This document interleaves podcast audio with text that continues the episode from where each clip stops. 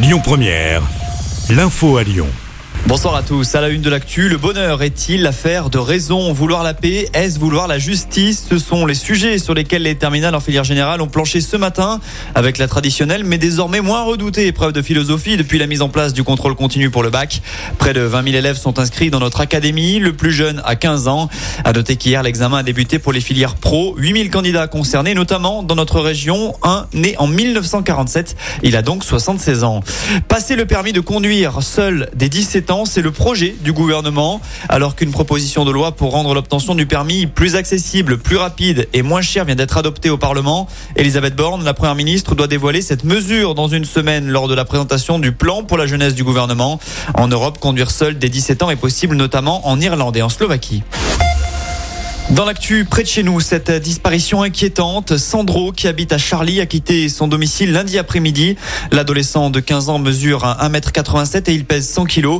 Un appel à témoins a été lancé. On vous a mis sa photo et son signalement complet sur notre application.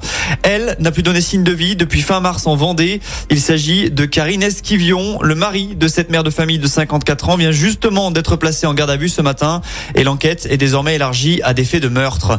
265 postes menacés à Marseille Marcy l'Étoile, le groupe Sanofi souhaite regrouper ses activités de lyophilisation des vaccins dans l'heure et en Italie d'ici 2027. Ce projet impactera alors plus de 250 postes au sein du site de Marcy l'Étoile.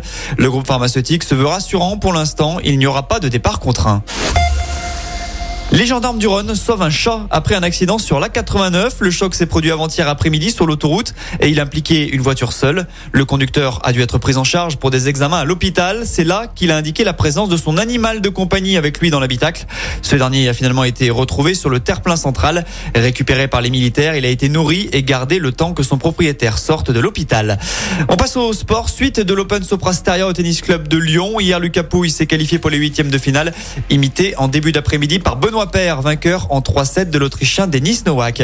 Et puis en foot, cette polémique autour du sacre de l'OL. Il y a 20 ans maintenant, l'ancien maire Gérard Collomb a indiqué au magazine Lyon Décideur que le match OL Montpellier de la 37e journée de la saison 2002-2003 avait été arrangé puisque Louis Nicolin et Jean-Michel Aulas, les deux présidents étant amis, ils auraient convenu d'un match nul pour que Lyon soit champion et Montpellier sauvé. Souci de taille dans cette affaire, un point ne permettait pas aux Lyonnais d'être sacrés à 100%. On attend désormais la réaction de Jean-Michel Aulas.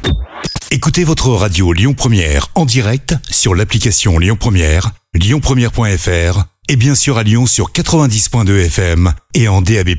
Lyon Première